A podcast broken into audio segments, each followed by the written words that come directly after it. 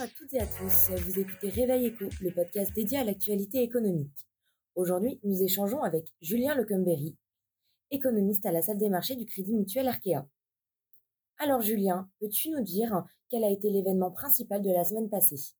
Bonjour. Alors le fait marquant de la semaine, je crois que c'est le vent d'optimisme qui a soufflé sur les marchés euh, au cours des derniers jours, hein. après notamment la publication de résultats financiers euh, très favorables du côté des entreprises de la tech américaine, des résultats qui d'une certaine façon viennent de nouveau souligner la bonne résilience de l'économie des États-Unis au point de reléguer au second plan toutes les préoccupations des investisseurs concernant l'orientation future de la politique monétaire américaine, avec une Fed qui, au regard euh, des anticipations de marché en tout cas, pour être un peu plus restrictive un peu plus longtemps. Alors bien évidemment, hein, cet optimisme, il a des conséquences directes sur les marchés, hein, à l'image des indices actions européens, le CAC 40 repoussant son record historique. On a également des valeurs refuges qui s'inscrivent en baisse hein, sur la semaine, à l'image par exemple du dollar américain qui plie face à ses devises concurrentes, en particulier l'euro, qui euh, finit la semaine au-dessus du seuil très symbolique de 1,08 dollars. Merci pour ces précisions, mais alors qu'attendons-nous de particulier cette semaine?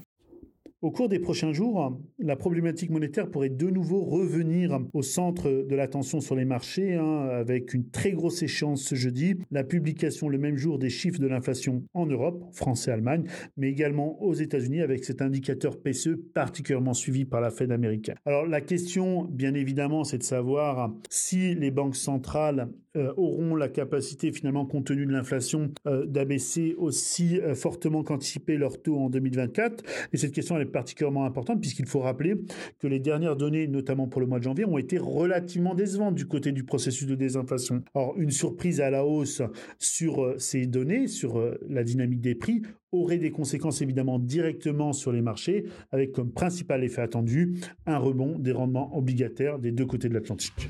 Eh bien, merci pour cette analyse. De notre côté, nous vous remercions pour votre écoute et nous vous donnons rendez-vous pour le prochain Réveil Éco. À bientôt!